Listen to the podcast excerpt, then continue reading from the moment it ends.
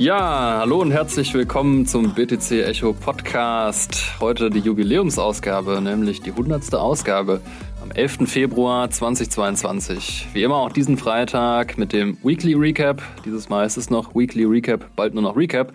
Dazu gleich mehr. Äh, das ist unser wöchentlicher Rückblick auf den Cryptospace. Wir, das bin ich, David Scheider, Redakteur bei BTC Echo und Sven Wagenknecht, Chefredakteur bei BTC Echo. Moin Sven. Moin David. Ja, erstmal in eigener Sache. BTC Echo stellt sich in Sachen Podcast etwas breiter auf. Ihr kennt ja auch den Investment-Podcast von Jan und Stefan. Der bekommt nämlich jetzt eine eigene Landingpage. Auf Spotify findet ihr ihn zum Beispiel unter BTC Echo Invest. Da könnt ihr den beiden bei ihren Marktanalysen zuhören und den Podcast abonnieren. Und natürlich auch auf unserer Website, in der Mediathek. Unser Podcast bleibt an Ort und Stelle, bekommt aber ab nächster Woche einen neuen Anstrich. Außerdem, habe ich ja gerade schon erwähnt, heißen wir dann nicht mehr Weekly Recap, sondern nur noch Recap. Inhaltlich bleibt es beim Alten, und zwar immer das, was wir gemacht haben, nämlich die wichtigsten Ereignisse der Woche im Crypto-Space zu besprechen und einzuordnen. Auch diese Woche haben wir wieder einen bunten Strauß an Themen für euch. Wir sprechen über Bitcoin-Mining und wie sich das für den Einzelnen lohnen kann. Außerdem haben wir einen Coin dabei, der etwas in der Versenkung verschwunden ist. Es handelt sich um Litecoin. Natürlich sprechen wir am Ende auch über den großen FBI-Coup. Ihr habt es wahrscheinlich alle mitbekommen. Die Bitfinex-Hacker von 2016 wurden kürzlich gefasst. Dazu später mehr. Beginnen möchten wir aber mit KPMG Kanada. Wie bekannt geworden ist, hat das Unternehmen nämlich als erstes Big Four Unternehmen Bitcoin und Ether gekauft. Und damit die erste Frage an dich, Sven.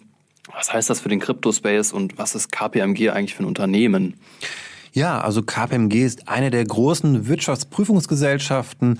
Ähm, wir kennen es vielleicht von Ernst Young oder PricewaterhouseCoopers sind hier zu nennen und die haben jetzt ja Bitcoin und Ether gekauft. Ähm, die Höhe, die ist leider nicht bekannt, aber dennoch finde ich, ist das ein tolles Signal, da es eben ein bekannter Name ist auf jeden Fall.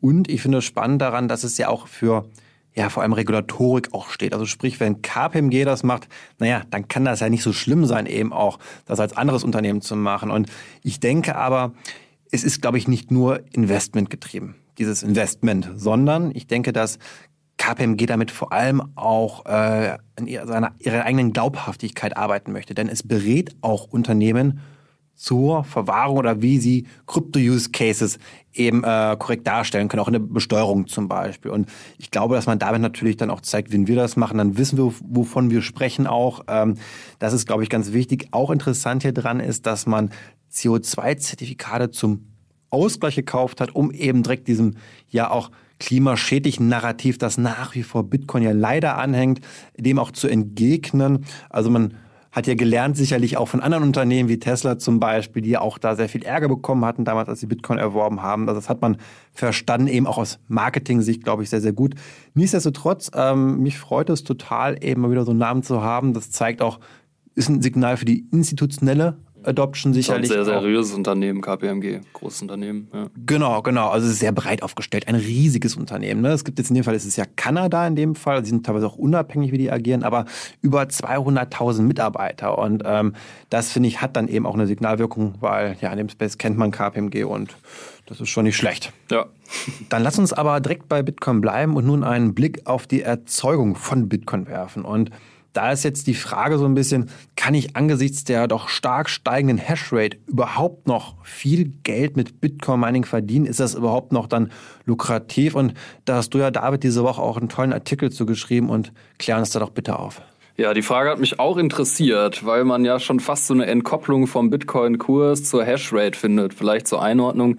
Die Hashrate ist die Maßgabe, die ja, zeigt, wie viel Miner am Markt sind. Also je höher die Hashrate wird, desto schwieriger ist es, einen Block zu finden.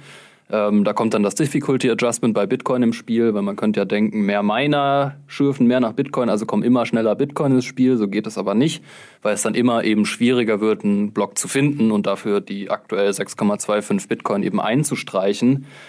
Und trotzdem, also trotz, ähm, naja, seitwärts gehender Kurse, gerade steigt es wieder so ein bisschen, aber wir haben Bitcoin auch auf schon 60.000 gesehen und aktuell ist die Hashrate, also eben die akkumulierte Rechenleistung im Netzwerk sogar höher, als es war, als Bitcoin beim Allzeithoch war. Und da fragt man sich natürlich schon, lohnt sich das eigentlich? Und das habe ich mir mal genauer angeguckt, du hast es schon richtig gesagt.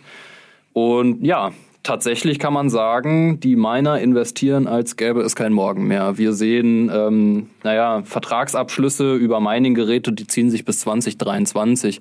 Das liegt zum einen daran, dass, ähm, naja, wir auch so ein bisschen Supply Chain-Schwierigkeiten haben. Also ähm, Chips werden nicht mehr so ähm, geliefert, wie die Nachfrage ist. Das heißt, auch die Produktion der Miner verzögert sich.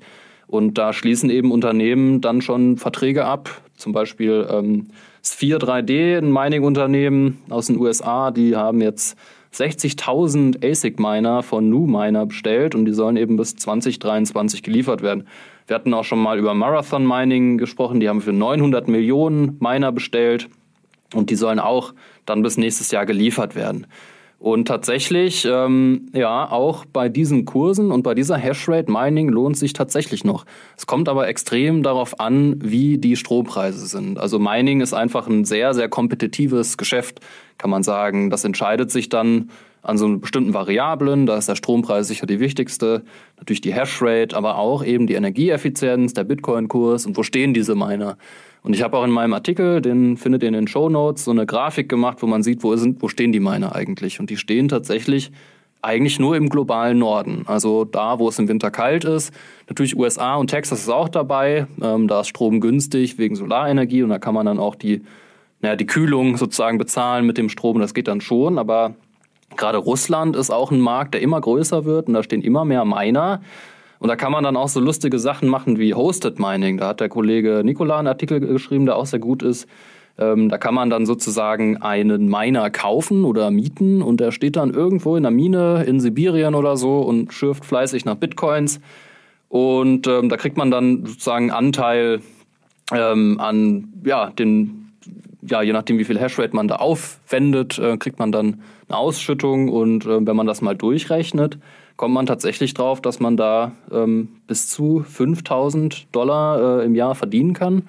Das heißt, so ein Miner kostet, also das Flaggschiff, es gibt natürlich ganz viele verschiedene. Es gibt Bitmain, es gibt Nu Miner, aber da nehmen wir mal den Bitmain, ähm, Endminer S19 Pro, glaube ich, ist es. Ähm, der kostet 12.000 Dollar. Kannst du bei Amazon kaufen tatsächlich. Dauert ein bisschen, bis er geliefert wird, weil gerade ein bisschen eng ist. Aber bei 5000 Dollar äh, Umsatz im Jahr, also da sind schon Betriebskosten, Stromkosten so abgezogen, ähm, hast das Ding in drei Jahren abbezahlt und dann, ja, schiffst du Geld. Wow, das ist ja eine ganze Menge Informationen, David, da. Das hast du ja sehr tief betrachtet. Ähm, Finde ich aber ganz schön zu wissen, irgendwie, dass auch wenn wir in Deutschland zwar aufgrund der exorbitanten Strompreise äh, nicht wirtschaftlich äh, Bitcoin-Mining betreiben können, dass aber dennoch gerade auch die dahinter steht, die sagen, ich will dieses Netzwerk, das Bitcoin-Netzwerk auch weiter vorantreiben und stabilisieren, naja, dann gibt es halt eben die Möglichkeit, ähm, das in den USA zum Beispiel zu machen über die Angebote, die du gerade gesagt hast.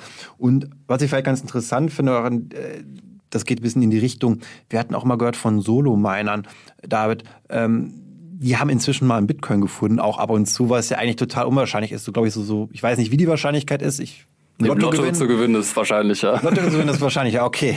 Ähm, wie ist deine Meinung dazu? So aus Spaß und Solo-Miner, könntest du dir das vorstellen? Ja, auf jeden Fall. Wir haben ja auch jetzt einen in der Redaktion stehen, der schifft jetzt fleißig nach Blöcken. Leider haben wir noch keinen gefunden. Mal gucken. Äh, spätestens in ein paar Millionen Jahren dürfte sowas sein. Nein, also man kann das natürlich machen. Ähm, und die einzelnen Solo-Miner, die da einen Block gefunden haben, die haben auch nicht wie wir nur einen USB-Stick da stecken, sondern die haben schon ein ordentliches Mining-Gerät. Kann schon sein, dass man da die Nadel im Heuhaufen findet und dann so einen Block findet.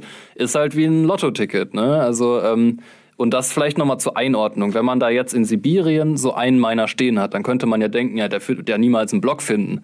Aber das so, so funktioniert es nicht. Man ist dann sozusagen in einem Pool und dann kriegt man anteilig die Bitcoins ausgeschüttet, die der Pool halt insgesamt findet und dann anteilig eben an der Hashrate, die man bereitstellt. Und dann hat man halt so, das ist eine Wahrscheinlichkeitsrechnung letzten Endes. Also jeder Pool wird mal einen Block finden und in einem Zeitraum X kriegt man dann eben den Betrag äh, ausgezahlt obwohl der eine spezielle Miner, den man da jetzt gekauft hat, nie einen Block findet. Also genau so funktioniert das dann. Okay, ja. dann lassen wir aber auf jeden Fall das Versprechen abgeben, wenn wir einen finden sollten, unser Solo-Miner hier bei Echo, dann sagen wir schon den anderen Bescheid, auch dann äh, werden wir darüber berichten. Mhm. Und dann, vielleicht sind wir in der Südsee dann gerade und genießen das Leben, aber nein. Quatsch beiseite. Party. Genau, Quatsch beiseite. Ähm, ja, sehr, sehr spannend. Aber lass uns vielleicht auch direkt mal zu einem, ich nenne es mal Abkömmling von Bitcoin kommen oft in der ja, Vergessenheit schon irgendwie, glaube ich, ähm, in der Versenkung versunken, kann man sagen, und zwar Litecoin. Immer noch auf Platz 20, was schon ja, ziemlich beeindruckend ist, finde ich, bei den vielen neuen anderen Kryptowährungen, über die wir tagtäglich sprechen. Aber Litecoin kommt nur sehr selten vor. Da gibt es nicht so viel zu berichten. In letzter Zeit hatte ich jetzt mal wieder gesehen, die technischen Daten, die, die Hashrate und so hat sich echt gut entwickelt. Also das läuft weiter, das Projekt anscheinend. Und da würde mich mal auch deine Einordnung interessieren. Ich meine, du bist Bitcoin-Fan, das wissen wir alle. Wie, siehst, siehst du das denn eigentlich mit dem kleinen Bruder oder kann man diesen Vergleich überhaupt gar nicht machen? Ja, ich finde Litecoin schon interessant. Also ähm, auch so aus einfach Blockchain-historischer Sicht, sage ich jetzt einfach mal, ähm, weil Litecoin einer der ersten Forks von Bitcoin war und ähm, da hat sich der Gründer Charlie Lee Bitcoin angeguckt und gedacht, naja, irgendwie so ein paar Sachen gefallen mir bei Bitcoin einfach nicht. Also beispielsweise bei Bitcoin kommen ja alle 10 Minuten ein Block ins Netzwerk, bei Litecoin sind es alle 2,5 Minuten. Das heißt viermal mehr Blocks und entsprechend auch viermal mehr Coins. Also die Obergrenze bei Litecoin liegt eben bei 84 Millionen Coins. Wir wissen, bei Bitcoin sind es 21 Millionen. Und ähm, insofern ist es schon interessant, weil es auch zeigt, wie diese Forks eigentlich funktionieren. Also der Code von Bitcoin ist Open Source, den kann man bei Bitcoin, äh, bei, ja, bei GitHub kann man sich den ziehen, kann man sich den angucken, jeder kann den kontrollieren und jeder kann den auch manipulieren. Die Frage ist nur, findest du Menschen, die deinen Code benutzen? So, weil ähm, Kryptowährungen sind ja verteilte dezentrale Systeme. Und ähm, ja, je mehr Leute den nutzen, desto höher ist der Wert, weil wir sprechen hier über ein Geldnetzwerk. Wenn das nur zwei Leute nutzen, bringt's halt nichts. Und insofern ist Litecoin halt schon interessant, weil ähm, das auch so ein bisschen so eine, das geht fast in diese Skalierungsdebatte rein. Also man fragt sich ja immer, wie skaliert Bitcoin? Und viele haben halt gesagt, alle 10 Minuten Block mit sieben Transaktionen pro Sekunde, das wird nicht reichen, um globales Geldsystem ähm, abzubilden. Deswegen müssen wir schnellere Blöcke machen. Und Litecoin hat das eben gemacht.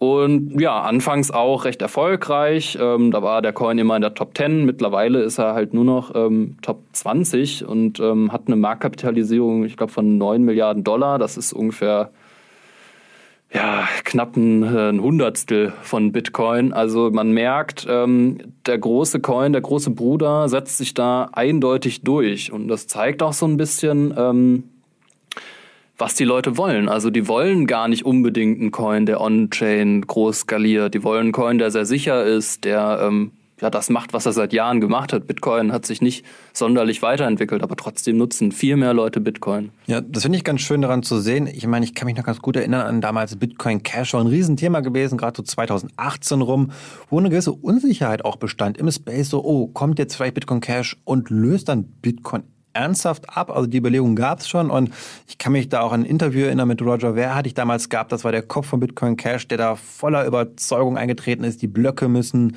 größer werden und naja, am Ende es hat nicht funktioniert. Es gibt Bitcoin und alle anderen haben eigentlich verloren, finde ich, so in letzter Zeit. Äh, das Thema ist auch gar nicht. Es versucht auch, glaube ich, keiner mehr ernsthaft jetzt nochmal Bitcoin eine große Hardfork zu machen, ähm, weil sie gescheitert sind, meiner Meinung nach. Und deswegen, glaube ich, ist es falsch zu sagen, ein bisschen dieser Gold-Silber-Vergleich, den wir auch kennen. Also Bitcoin ist Gold und Litecoin ist Silber.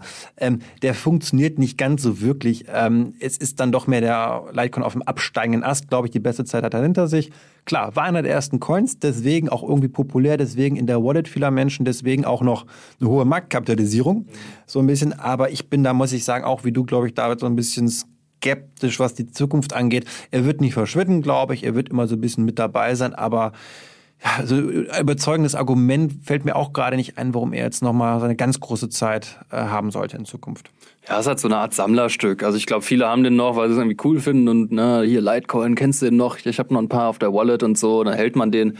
Aber ne, also es gibt natürlich Altcoins, die sich auch inhaltlich krass von Bitcoin absetzen. Ethereum als bestes Beispiel ist eine Smart Contract Plattform, aber Litecoin kann im Kern das, was Bitcoin kann und Bitcoin macht's halt besser. Also da weiß ich nicht, wozu man dann Litecoin unbedingt braucht. Wir bleiben bei Proof of Work Coins und springen wieder zurück zu Bitcoin, denn 2016 gab es einen gigantischen Hack einer Bitcoin-Börse. Ihr habt es sicherlich alle schon mitbekommen. Die Bitcoin-Börse Bitfinex wurde gehackt. Und damals wurden 120.000 Bitcoins entwendet. Das ist ähm, ein Milliardenbetrag. Und äh, Bitfinex, ja, zur Einordnung ist eine ähm, Börse, also eine Bitcoin-Börse in den Virgin Islands ansässig. Äh, Seriosität lässt grüßen. Und ähm, die sind eben für zwei Dinge bekannt. Einmal diesen Hack, den ich gerade schon äh, erwähnt habe, und dann Tether, den Stablecoin, der größte Stablecoin. Also Stablecoins bilden immer ähm, eine Fiat-Währung oder Gold oder so eins zu eins ab. Also ein Tether ist ein US-Dollar in dem Fall. Und da gab es auch so ein paar Unstimmigkeiten, ähm, wie sehr dieser Tether, der digitale Tether, gedeckt ist. Darum soll es jetzt aber nicht gehen. Es soll nämlich, äh, wie gesagt, um diesen Bitfinex-Hack gehen. Die Diebe wurden gefasst, Sven. Wer sind denn die? Ja, dabei soll es sich um ein amerikanisches Ehepaar handeln, und zwar Elia Lichtenstein und seine Frau Heather Morgan. Und die beiden sind allerdings keine Anfänger, wenn es um Kryptowährungen geht und auch kriminelle ja, Prozesse. Und zwar, was ich ganz, ganz spannend daran finde, erstmal ist, dass die Frau Heather bei Forbes geschrieben hat als Journalistin und zwar über Reverse Engineering von Schwarzmärkten unter anderem und wie man ja diese bekämpfen kann, wie man Betrug und Cyberkriminalität vorbeugen kann. Und das finde ich irgendwie fast schon ironisch, dass sie also ihr praktisches Wissen eben durch den kriminellen äh, Hack und letztendlich dann die Verschleierung der Gelder genutzt hat, um das Ganze dann eben redaktionell, journalistisch dann auch eben aufzuarbeiten. Also das ist eine ganz, ganz spannende wirklich Überschneidung. Auch so war sie nicht uninteressant. Sie hat als Rapperin schon über Hacks gesungen, nicht sonderlich erfolgreich, muss man dazu sagen. Und ihr Mann, Elia, ebenfalls äh, im Blockchain-Game drin gewesen. Er war selbst nämlich CEO von dem Blockchain-Startup Enpass. Mir sagt das jetzt nichts gerade, aber auf jeden Fall, die haben sich ein richtiges Katz-und-Maus-Spiel mit den Behörden geliefert. Denn die Coins, die sie erbeutet hatten, naja, die waren ja markiert, sie konnten jetzt nicht einfach hergehen und die auf irgendeiner Börse verkaufen, dann wären sie sofort aufgeflogen. Und genau, die Börsen ähm, haben, also man kann Coins sozusagen so tainten, markieren und dann ploppen alle Alarmsignale auf, wenn halt Coins von dem Hack auf der Börse plötzlich auftauchen. Ne? Genau, das heißt, sie mussten wirklich ganz komplexe Verschleierungsmethoden anwenden und haben über das Darknet, über Mixer natürlich das da auch versucht. Es war also wirklich äh, sehr, sehr kompliziert, aber die Behörden haben es dann irgendwann geschafft, dann äh, Bonnie und Clyde sozusagen aus der Kryptowelt dann doch zu fassen. Ähm, spannenderweise gab, gab es dafür extra ja auch nochmal von vor vier Monaten eine Spezialbehörde, die das gemacht hat, die National Cryptocurrency Enforcement Team. Also das finde ich schon mal ganz bezeichnend, dass es so etwas schon gibt in den USA. Und, das ist vielleicht ganz nett, so als Schmankerl, auch wir Deutschen waren daran beteiligt, nämlich die Polizeidirektion Ansbach. Ich weiß jetzt Shoutout nicht, Ansbach. Genau, ich weiß jetzt nicht, was sie dazu beigetragen hat. Das ist eine reine Spekulation. Ich weiß es nicht. Ich würde es mal so stehen lassen. Wahrscheinlich haben wir die entscheidenden ähm, Hinweise haben wir gegeben, würde ich jetzt mal sagen. Mit Sicherheit.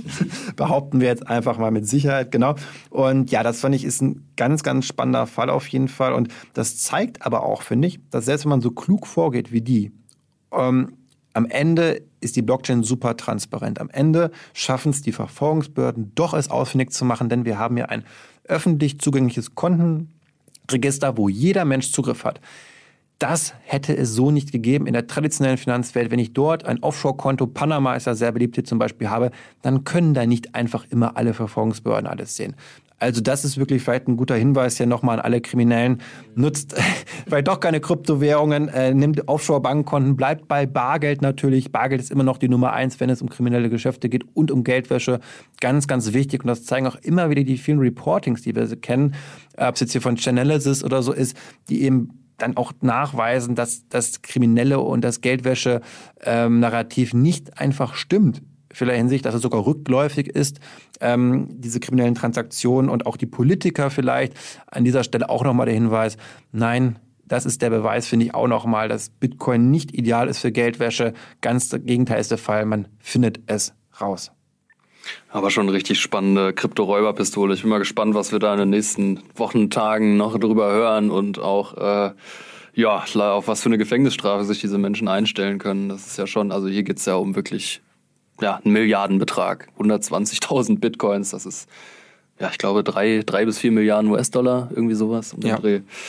Ich weiß es nicht genau. Naja, Ja, äh, liebe Leute, das war's auch wieder für diese Woche. Ähm, wie immer der Hinweis in eigener Sache. Lasst uns gerne eine Bewertung da auf Spotify, auf Apple Podcasts oder wo auch immer ihr uns hört.